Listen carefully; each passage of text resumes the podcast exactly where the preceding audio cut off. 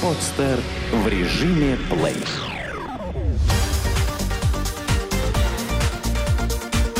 Банк.ру. Информационный дайджест. Сколько заработали банкиры на должниках? Резкий рост кредитования, который наблюдался в России по итогам 2012 года, увеличил и такую статью банковских доходов, как штрафы.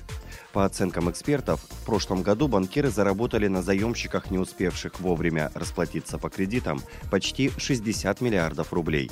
Это примерно 6% от чистой прибыли всех российских банков за 2012 год. Немало. Кредитование физических лиц в прошлом году так бурно росло, что отдельные рейтинговые агентства поместили Россию в категорию стран с высокими рисками. Специалисты опасаются, что граждане смогут не справиться с резко возросшей долговой нагрузкой.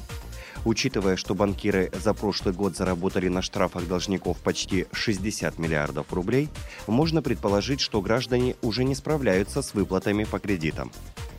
А как иначе? Доходы граждан за минувший год почти не изменились. Зато давайте вспомним, как ударно увеличились объемы кредитования. Российский рынок кредитных карт вырос за 2012 год на 82,5%. Рост количества автокредитов составил около 36%. Количество выданных ипотечных кредитов только в Москве и Подмосковье увеличилось в два раза. И неудивительно, что вслед за кредитами подтягивается и объем штрафов. Правда, к финансовым наказаниям все россияне относятся по-разному. Есть ответственные клиенты, которые понимают, что взяв кредит, берут на себя определенные обязательства и в случае их невыполнения должны выполнить условия договора, в том числе заплатить штраф. Есть и те, кто считает, что ответственность лежит только на банке, а заемщики могут делать все, что угодно и не должны за это отвечать. Кто-то полагает, что если игнорировать свои обязательства, то они куда-то исчезнут. Каждый ведет себя в соответствии с собственным уровнем внутренней культуры, рассказывает директор департамента управления процессами взыскания банка Home Credit Святослав Емельянов. Порой безалаберное отношение к штрафам приносит весьма печальные плоды. Многие пользователи банк.ру не раз жаловались, что штрафы и пени по кредитам превышали даже основную сумму долга. В таких случаях у заемщика остается лишь два пути. Либо попытаться договориться с банками, которые часто готовы уменьшить часть штрафов в обмен на то, что клиент быстро погасит остаток задолженности. Либо обращаться в суд. В суде, опираясь на 333 статью Гражданского кодекса, можно также уменьшить размер финансовых наказаний. Но имейте в виду, что суду надо предъявить уважительные причины просрочки, например, болел или потерял работу на что берут кредиты в интернет-магазинах и на каких условиях. Покупки в интернет-магазине – это удобно, а покупки в кредит еще удобнее. Как отмечают эксперты, спрос на кредиты в интернет-магазинах стабильно растет уже несколько лет.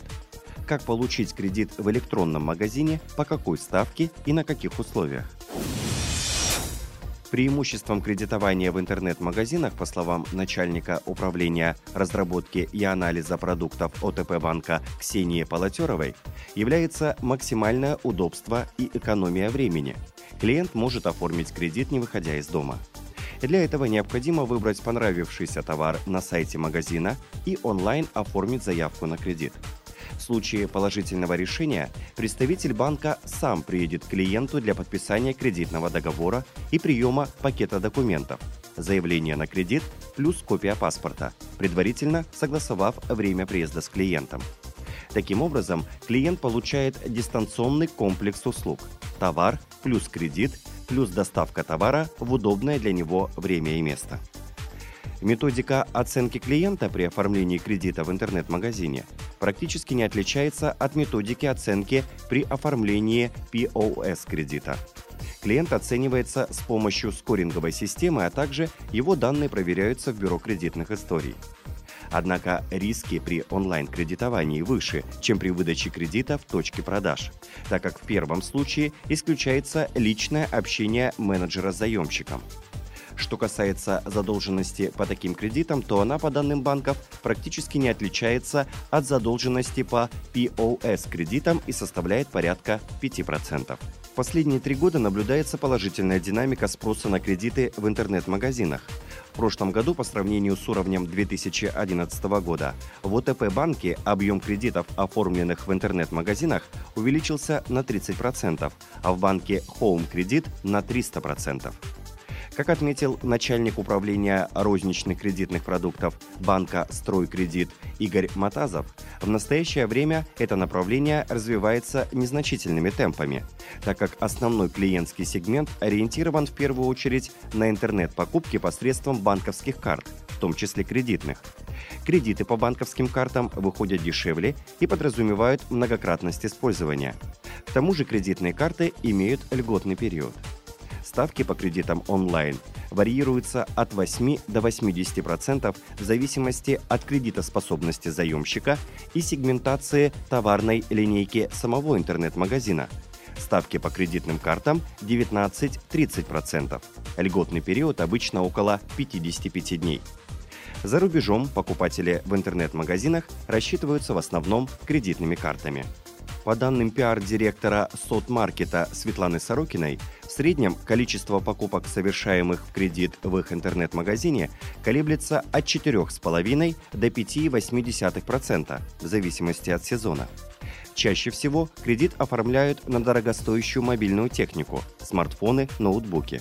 Минимальная сумма онлайн-кредита по данным банка Home Credit составляет 3000 рублей, максимальная – 200 тысяч. По мнению начальника управления разработки и анализа продуктов ОТП банка Ксении Полотеровой, предоставление кредитов в интернет-магазинах является перспективным направлением и имеет большой потенциал для роста. С каждым годом все больше покупателей отдают предпочтение именно этому способу совершения покупок. К тому же в 2013-2014 годах прогнозируется бум развития интернет-продаж. Что придумывают для обналичивания материнского капитала? Сумма материнского капитала не дает покоя многим гражданам, которые мечтают в обход закона пустить его на свои цели. Вот только рано или поздно подобные схемы раскрываются, и тогда мошенникам приходится отвечать за свои действия. С 1 января 2013 года сумма материнского капитала, который подлежит выплате за рождение второго ребенка, составила 408 900 рублей.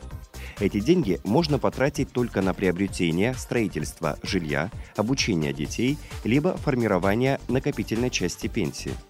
При этом, как полагают отдельные граждане, у них есть гораздо более насущные цели, на которые можно потратить государственные деньги – так, жительница поселка Дедовичи Псковской области потратила материнский капитал на еду, покупку мебели, за что и поплатилась. Суд на днях признал ее виновной в нецелевом расходовании средств и приговорил к штрафу в 5000 рублей. Также она должна будет вернуть пенсионному фонду 165 тысяч рублей. Как оказалось, женщина, договорившись с владельцем ветхого дома, написала заявление на выдачу материнского капитала. Капитал перевели на счет продавца недвижимости, который позже отдал часть денег женщине. Сама женщина в купленный дом не въехала, поскольку он был в плохом состоянии и стоил явно дешевле, чем проходил по бумагам. Надо отметить, что продажа ветхого или аварийного жилья по рыночным ценам давно уже является одним из самых любимых методов различных мошенников. По этой схеме владельцы материнского капитала получают максимум 50% от первоначальной суммы. Иногда организаторы мошеннических схем и вовсе забирают себе все деньги, оставляя держателей мат-капиталов с носом.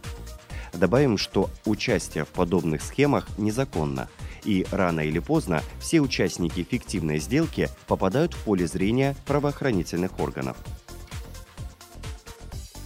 Кстати, мошенники, предлагающие обналичить мат-капитал, часто распускают ложные слухи, чтобы сподвигнуть граждан обращаться к их услугам.